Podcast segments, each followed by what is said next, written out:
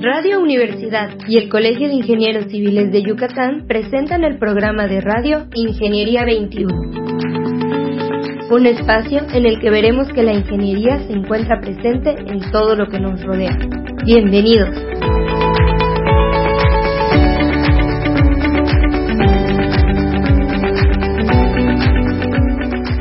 Muy buenos días, estimados radioescuchas. Bienvenidos al programa Ingeniería 21. Les quiero comentar el día de hoy que vamos a tener una serie de tres programas en los cuales vamos a presentar diversas propuestas y probables soluciones a algunos de los problemas que hemos comentado aquí en el programa para que ustedes vean también cómo tanto la sociedad civil como las, como las asociaciones y eh, nuestras autoridades están trabajando en diversos problemas que pues que existen en nuestra ciudad y en el estado. Y el día de hoy me place mucho que esté con nosotros el arquitecto Edgardo Bolio Arceo. Buenos días, arquitecto. ¿Qué tal? Muchas gracias por la invitación. Y le pido al arquitecto que nos presente a nuestro invitado. Invitado de honor, que es el que es el la mente y el desarrollador del programa del que vamos a hablar. Sí, si nos lo presenta, arquitecto. Pues me da mucho gusto que, que, que, esté con nosotros. Es el diseñador del hábitat, Said Chuk Yam. Es el coordinador del área de resiliencia urbana en el IMPLAM. Ah, muchas gracias. Mucho gusto. Muchas gracias, Aida. Además, creo que es primer licenciado en diseño del hábitat que se encuentra en el programa. Es una, es una carrera que, que muchos no, no conocen, ¿no? Que nosotros que estamos tal vez parte del ambiente universitario conocemos, pero bueno, estimado público, es una carrera de la Facultad de Arquitectura en la que los chicos se dedican a, a entender y a aprender y a diseñar sobre soluciones, soluciones, de habitables, no para habitar, de cómo habitamos en un entorno en, el gran integral, en el gran hábitat. Pues el día de hoy vamos a presentarles, estimados radioescuchas, el Sistema Urbano de Desarrollo, propuesta de sistemas urbanos de desarrollos sostenibles, de drenaje pluvial en la ciudad de Mérida. Entonces, carta abierta, quisiéramos saber de qué se trata la propuesta. Bueno, pues buen día a todos los que nos ven, nos escuchan nuevamente gracias por la invitación. Bueno, eh, sistemas urbanos de drenaje pluvial sostenible surge de una preocupación mayor que comparte prácticamente toda la península, que es el tema del agua, del acuífero. el gran tema, la gran problemática, la gran tensión para la ciudad es la vulnerabilidad del acuífero. Eh, dentro del instituto y dentro de las atribuciones del municipio se tuvieron que encontrar soluciones para atender este tema, el cual está relacionado con el drenaje pluvial. Entendemos que el problema es mucho más amplio. Definitivo. El, el, los diferentes elementos que hacen frágil y vulnerable nuestro acuífero, pues no se limitan al tema del drenaje pluvial de ninguna forma. Sin embargo, consideramos que dentro del ámbito de competencias municipales y dentro de las posibilidades actuales, esta es una contribución posible. Y entonces, sobre un marco de actuación en el cual estamos comprometidos y es parte de nuestra responsabilidad, hacemos una propuesta. ¿no? Perdón. Yo creo además, este, Said, que como tú comentas, la vulnerabilidad de nuestros acuíferos se suena muy, muy técnico, muy bonito, pero en pocas palabras y tan claro, estamos contaminando diariamente el agua que tenemos bajo de nosotros. Y esa contaminación, en caso de llegar a ser más grave de lo que ya es, obviamente por nuestro suelo va a seguir filtrando hasta que llegue al agua que tomamos. En, las cifras que tenemos eh, y en algunas imágenes ya digamos pasada esta información a planos, se puede identificar el grado de estrés hídrico que hay en la península de Yucatán. Hay agua, pero las condiciones de su vulnerabilidad y de la calidad y su cantidad son diferentes en el territorio de la península. Y las cifras que, se han estado manejando es que si mantenemos la tendencia a la que vamos, en 10 años tendremos un nivel eh, de una tensión alta, pero en 20 años será extremadamente peligroso. Se va a declarar hipertenso el Estado. Sí. Y eh, quiere decir que no tenemos tiempo para seguir conversando. Exacto. Hay que empezar a actuar o a continuar actuando, orientando de una manera más estratégica las acciones y que cada quien en el ámbito de su competencia contribuya a la solución. Este proyecto en particular inició con la preocupación de eh, resolver un tema que nosotros pensamos que era un tema exclusivamente técnico cómo conciliar dos cosas. Un desalojo eficiente del agua de la lluvia que está en las calles con una reducción de la contaminación del acuífero. Y entonces nuestro primer planteamiento fue un, una idea de que teníamos de que teníamos que ver que se vaya rápido pero que, que se vaya bien y que filtre bien y que contamine menos ¿no? ese era ese era nuestro planteamiento. No sé si, eh, ¿cómo se llama? Said quiera comentar algo de esa primera fase, porque, no nos quedamos allá. Claro, claro. pero, pero, a ver, por favor, Said. Bueno, en realidad se puede decir que todo el proceso de pensamiento inició en el 2017, cuando se realizó el perfil de resiliencia para la ciudad. Ahí eh, la conclusión fue que hay 11 temas prioritarios que se deben atender eh, para fortalecer esas capacidades de prevención, de, respuesta y de adaptación. Eh, de cierto modo, algunos temas como movilidad ya están siendo atendidas por, por, el municipio, por el Estado. Hay otros temas relacionados con la organización de la propia administración pública, pero el que salió latente, el que está ahí presente es el tema del agua. ¿no? Eh, de ahí empezó la búsqueda de, bueno, desde las atribuciones, desde las soluciones, qué se puede hacer. La segunda fase, se puede decir, del proyecto específico fue identificar qué drenaje pluvial que se estaba haciendo primero en, otros países, en el mundo, ¿no? ¿Qué nos dice? Como hacer una comparativa de dónde estamos en el entorno mundial. Sí, nosotros también somos muy eh, respetuosos y queremos señalar que la propuesta que se está trabajando no es algo que no esté sostenido sobre la experiencia de otros, ¿no? Hay un reconocimiento que a nivel local ha habido diferentes instituciones, grupos de trabajo, profesionistas que han eh, hecho esfuerzos importantes en la materia y que de ninguna manera una de las propuestas desdice a la otra, ¿no? sino que simple y sencillamente construye sobre las experiencias alcanzadas y a veces le va uno dando matices distintos. Claro, claro. Así es. Y bueno, en la búsqueda de estas soluciones nos encontramos que personas en Mérida ya estaban trabajando en el mismo tema. Habían propuestas. Se dio la coyuntura de una convocatoria nacional para apoyar proyectos relacionados con el agua, la energía eléctrica y residuos sólidos. Metemos el proyecto, la idea del proyecto ante WRI. ¿Esta fue la primera idea? Sí, esa fue cuando empezamos. Y ¿Nos puedes decir que es WRI? por razones de los radioescuchas. Ah, ok, es, bueno, en, en, español es... Eh, es World Resources eh, Institute. Instituto de Recursos Mundiales. Ok. Que da asesoría técnica en temas de energía, agua, eh, soluciones basadas en la naturaleza, movilidad, en fin, es amplio, ¿no? Eh, en el país, bueno, es internacional porque tiene sedes en India, en, en Brasil y en México. Y este grupo se puede decir una agencia multilateral que presta asistencia técnica a diferentes actores. Bueno, entramos a esta convocatoria y fuimos aceptados. Perfecto. Con la conformación de la idea, la conformación de un grupo local de expertos que estuvieron ayudando y la asesoría de WRI.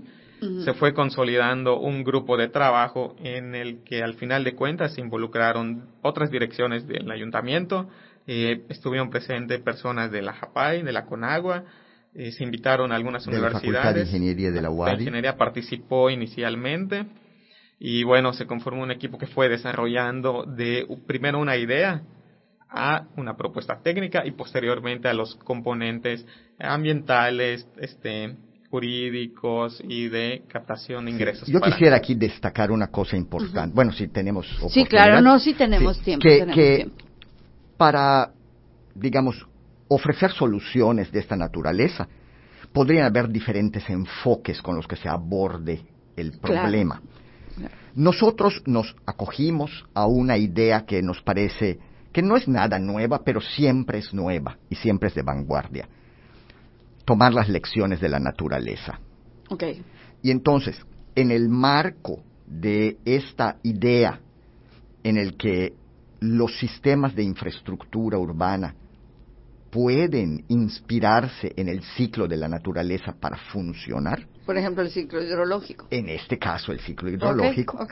Entonces, este sistema de drenaje pluvial se enmarca en esta visión, digamos, de diseño ambiental.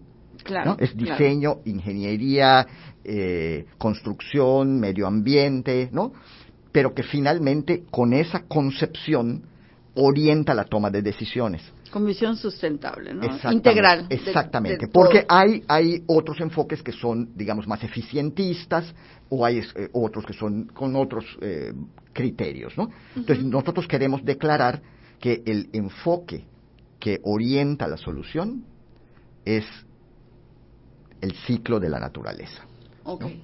Sí, es eh, principios de diseño urbano sensible al agua, el cual dice que debe ir en congruencia con el ciclo hidrológico, ¿no? Y los elementos o las acciones puntuales deben estar basadas en soluciones que emulen a la naturaleza.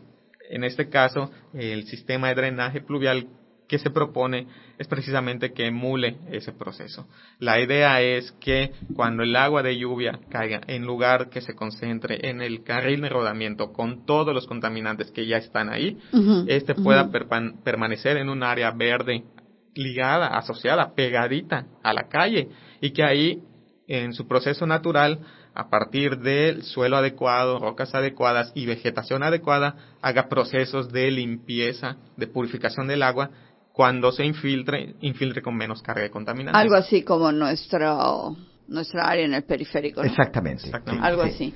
Y creo que también es recordar un poquito lo que cuando cuando hablo de diseño bioclimático, que es algo que me gusta mucho, no tengo gran especialidad, solo un año de especialidad, pero regreso y pienso, sí es cierto que, que hemos aprendido muchas técnicas actuales, pero es sentido común de nuestros ancestros. Dime en Mérida, bueno, tú estás muy joven, pero el arquitecto y yo nos podemos acordar de los más chicos. Somos más chicos, es cierto, ellos son los que se están haciendo grandes. Pero nos podemos acordar de los patios de Mérida. Claro. No nos quejábamos, teníamos un patio cuando menos de 10 por 25, mínimo, el chico. El otro tenía 50 de fondo, ¿no? Entonces, sobre ese punto empezaron el diseño o la propuesta.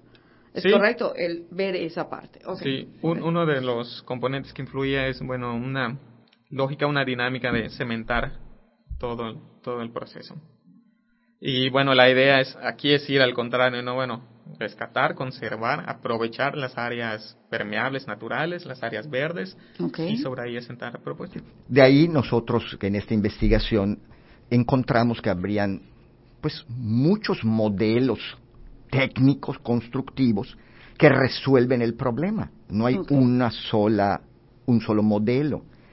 Pero de esta, digamos, gama de opciones o este rango de, de, opciones, se identificó que habrían cuatro que eran más adecuados para las condiciones de Mérida. Para poder para poderlo ponerlos en eh, diferentes lugares, ¿no? Y entonces, pues ahí no sé si tú quieras comentar esas cuatro propuestas, que además la ciudad no toda es igual, podría requerir utilizar unos modelos en unas partes y otros en otras, pero que podrían, digamos, ampliar las oportunidades de ser, de dar soluciones adecuadas a cada sitio. Así es. Las soluciones son, son diversas. De hecho, holandeses que tienen este, años y, y, toda la referencia mundial sobre temas del agua, ya tienen de hecho un catálogo de más de 200 soluciones. Okay, eh, Justo con, con este programa que ellos tienen, nosotros también pudimos ahí eh, realizarlo y nos dio una idea de cuáles tienen mayor simulación digital. Ah, ok, ok, ok. Y, y sí, salieron bastantes los que se identificaron que tienen mayor eh, pertinencia para aquí, no solo por ese programa que se ejecutó, sino por la asesoría local y la asesoría de WRI, fueron cuatro. La idea es que los SUDS tampoco se elija un solo elemento por zona. La idea es combinar todo este tipo de soluciones. Incluso soluciones dentro de la vivienda que acompañen soluciones sobre la vialidad y estos a la vez acompañan soluciones en espacios o parques públicos, ¿no? ¿Y, ¿Cuáles son, Saidi? ¿No? hacen para, Para Mérida se explicaron el jardín de lluvia. Ajá, pero ah, explícalo. El jardín de lluvia que es básicamente una zanja en un área verde, el cual va a contener distintas capas de piedra de diferente tamaño. un filtro. Un filtro, exactamente. Y una vegetación adecuada que haga procesos, bueno, de fitoremediación, que es básicamente limpieza de los contaminantes. vamos a poner una zanja, la vamos a llenar de diferentes diámetros de piedras y encima va a tener un tipo de pasto. Eh, no es muy recomendable el pasto, pero sí un suelo adecuado. Un suelo, ok, ok, muy bien. esa, es una. es una. ¿Cuál otra? Esa es uno. El jardín microcuenca. Perdón, en el jardín de lluvia, dependiendo de las condiciones de la calle, puede tener un metro de profundidad, un metro y medio. eh, mucho depende del área tributaria y de cuánto sea el agua que caiga. ¿no? Eh, el otro es el jardín microcuenca, que es idealmente para los camellones. Ok, puesto que ese no necesita mucha profundidad Mm. Tiene básicamente los mismos componentes del jardín de lluvia, pero se puede aprovechar todo lo, todo lo largo de un camellón. ¿Y qué va a pasar en los, perdón, qué va a pasar en los camellones donde los árboles están muy pegados? ¿Hay otra solución? Eh, los árboles ayudan. Ajá, sí, lo sé. Eh, la idea también es que cada intervención se verifique primero el contexto. Si el camellón no cumple con las condiciones adecuadas, se pueden aprovechar las laterales o un área verde existente. Ok, ok. Sí. Y ya llevamos dos. ¿Cuál otra? El otro son las zanjas de bioretención, que esto fue una idea de, si existen zanjas, ¿por qué no aprovecharlas, reconvertirlas y que tengan un proceso más Como la de los pozos. Sí, amigable con el medio ambiente. Y la idea es que también estén compuestas de rocas adecuadas, y diferentes grados para que vayan Gra eh, granulometría exacto. Las voy a volver un filtro. Ya no voy a tener mi zanja con mi tubo nada más. Voy a tener un filtro. Exactamente.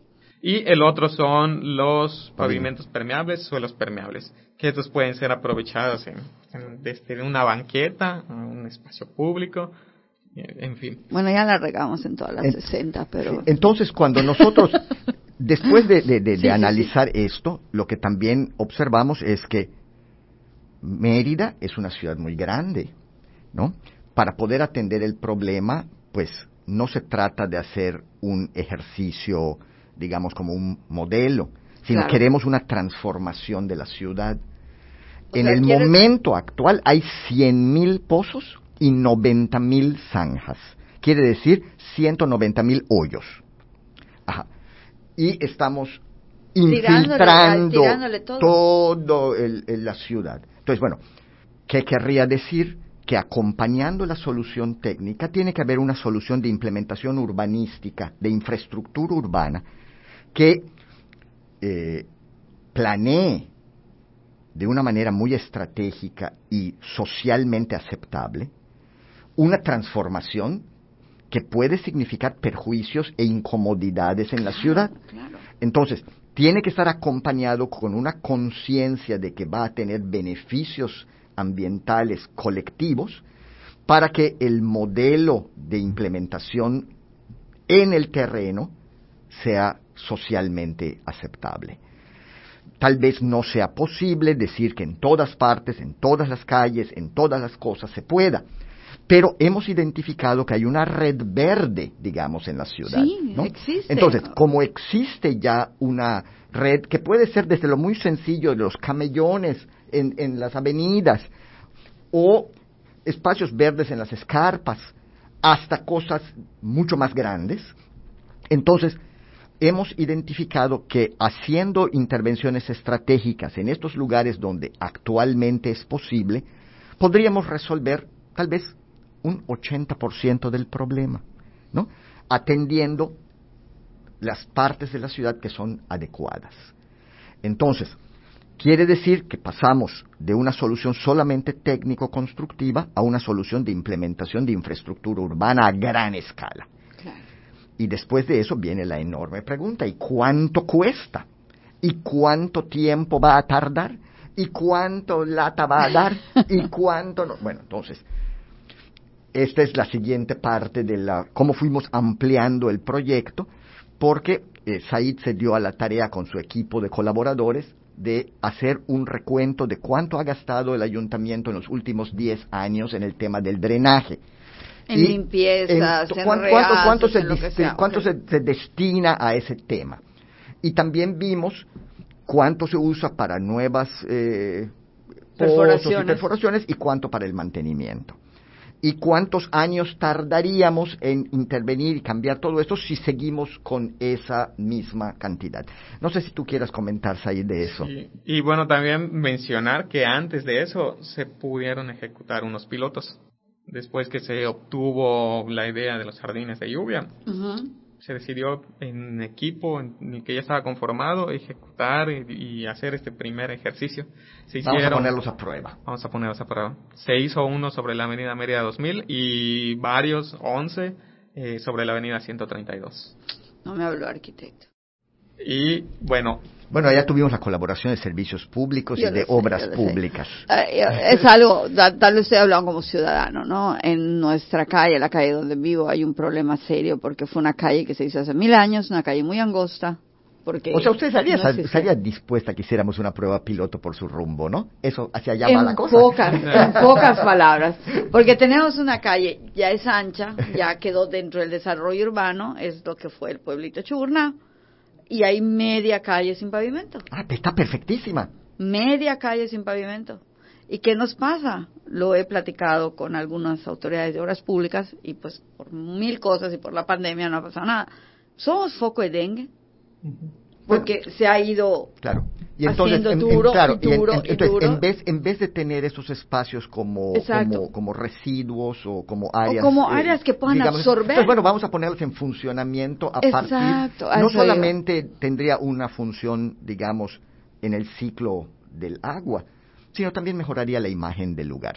La imagen del lugar y la salud. La, movilidad. Y la movilidad. Y la movilidad. Porque ahorita das la vuelta y bueno, una parte de la calle la usa de estacionamiento, el del negocio, ¿no? O sea, entonces ese tipo de espacios yo sé que, como alguien diría, es filigrana. Sí, así es. Pero pueden servir como pruebas.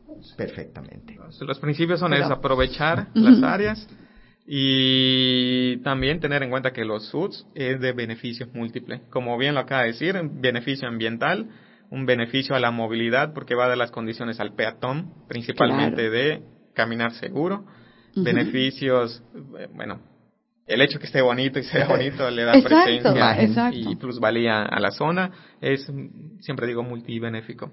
Y bueno, después de todo eso se pudieron ejecutar los pilotos que también sirvieron para darnos una idea de cuánto cuesta. ¿Cuánto cuesta uno? ¿no? O estos ejercicios, ¿cuánto costaron? Claro. Pensando en que no debe parar ahí y la necesidad de escalar el proyecto. De primero una idea que estuvo muy puntual en la zona Yashtal. Ok, ok. Y luego por temas de impacto ambiental. Recordemos que si hacíamos algo en Yashtal, pero tenemos un acuífero, eh, los impactos eh, son mínimos. y en términos de cuánto nos iba a costar, cuánto se podía costear, hubo la necesidad de ampliar la escala. Se hizo un ejercicio, principalmente análisis cartográfico del territorio, y se escaló a lo que está dentro de la ciudad, que es donde están todas estas zanjas y estos pozos eh, de intervención. Y de ahí el primer ejercicio fue, bueno, ¿cuánto cuesta? La capacidad actual de ayuntamiento, ¿cuánto es? Se estuvo eh, investigando en los últimos 10 años cuánto ha sido la inversión pública. Hubo años que se invirtieron más de 20 millones, hubo años que solo 5. Eh, la idea es que tuvimos un promedio de 14 millones que se le está destinando anuales, sí, a, a todo de creación, mantenimiento, drenaje pluvial. Siempre el mantenimiento tiene ese problema, como no se ve. Solo sucede cuando tenemos problemas. Pero el tema en realidad ha ido aumentando dentro de la percepción ciudadana y eh, no el, el, hecho de que no esté a la luz no quiere decir que no exista. No, claro. Y que y que eh, digamos la, la el gran digamos, la gran contribución de esta propuesta, aparte de lo técnico, es esta motivación de poner el tema en, en, la, eh, a la luz, ¿no?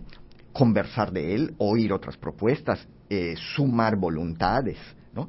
porque para esto, pues también se hizo una revisión de cuál es el marco normativo que permitiría que esto funcione, qué cuestiones habría que ajustar o alinear en la legislación local, cómo tener instrumentos financieros innovadores para poder, digamos, financiar la ejecución de las obras. Y entonces, bueno, construimos también un modelo de gestión urbana. ¿no? Entonces, por eso yo le decía al principio, esto es una propuesta integral, porque no nos quedamos solamente con, la, con los aspectos técnicos, sino nos pasamos a lo técnico, lo urbanístico, lo financiero, lo legal, y cierra con la participación social. Definitivo.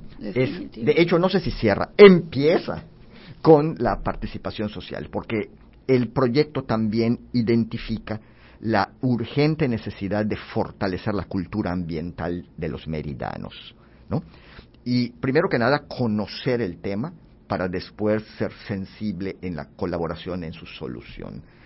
Y esta contribución en la solución va de diferentes formas, desde hábitos de conducta de cómo contribuyo desde mi casa, desde mi puerta, de mi banqueta, qué puedo hacer, ¿no? Hasta cuestiones mucho más complejas, ¿no? No sé si tú quieras ir a hacer alguna observación al Como para ya ir cerrando Vamos a cerrar, este modelito. Sí, de la idea conceptual a los pilotos que se hicieron, luego es, bueno, ¿cómo lo hacemos posible? Y ahí nos dimos cuenta que con los ingresos regulares era, es un poco complicado o alargaría muchísimo el tiempo, incluso más de 100 años. Eh, recordando que estrés hídrico pronosticado está a 20, ¿no? Y sí, y además yo creo que no es algo que, que nos debamos esperar tanto y empieza a ser historia como el drenaje sanitario, ¿no? se vuelve historia, historia que le cuentes a, a, los niños, ¿no? De que, es un problema grande, pues muy bien, pues vamos a dividirlo en 20 pedacitos y cada año hacemos el pedacito que corresponda, punto, pero empezamos. Nos damos cuenta que debemos adoptar diferentes mecanismos para hacerlo posible. Uno, obviamente, es el financiamiento, otro, nos podemos apoyar de la normativa local, ¿no? Para incentivar estos tipos de soluciones. Okay. Y principalmente la participación de la ciudadanía, ¿no? Y en la ciudadanía nos referimos a, sí, los vecinos, pero también la academia, la iniciativa privada, ¿no? Creemos que eh, del tema se ha hablado mucho, pero está un poco aislado. Entonces necesitamos además conectar las voluntades. Exactamente. Conectar las voluntades para pasar de estas buenas ideas a acciones. Y aunque el paquete parece muy grande, nada como empezar, aunque sea por pedacitos. O sea, la estrategia de implementación debe de ser parte de la política pública, de eh, la política urbano-ambiental de Mérida. Y además yo creo que nos tomamos como mexicanos y como yucatecos un, un poquito de tiempo haciendo los memes de las lluvias, ¿no? Pero todos tenemos el problema de las lluvias en nuestra casa. A todos nos pasa, en menor o en menor rango, que salimos después de una lluvia y hay charcos. Qué agradable sería que saliéramos y fuera solo calle húmeda, ¿verdad? O sea, calle que se vio que llovió, pero que no tengo que bogar agua, como decimos los yucatecos, ¿no? Este, pues más que interesante. Pues yo creo que lo interesante de aquí es no solo nos estamos quedando con la preocupación, estamos, haciendo, una aportación. Exactamente. Y bueno, espero estar como parte de los primeros, las siguientes pruebas pilotos o los siguientes áreas donde podemos estar. Muchas gracias. Puestísima. Muchísimas gracias, ahí súper interesante. Muchas felicidades. Muchas felicidades por estar envuelto en ese programa y arquitecto, muchísimas gracias por su colaboración como siempre. Y pues muy, buenos días, estimados escuchas. Espero que nos escuchemos nuevamente el próximo miércoles. Muy buenos días. Ingeniería 21 es producido por Radio Universidad y el Colegio de Ingenieros Civiles de Yucatán. Teléfono 925-8723. Correo gerencia arroba cicyucatán.mx. Facebook Colegio de Ingenieros Civiles de Yucatán AC, sitio oficial.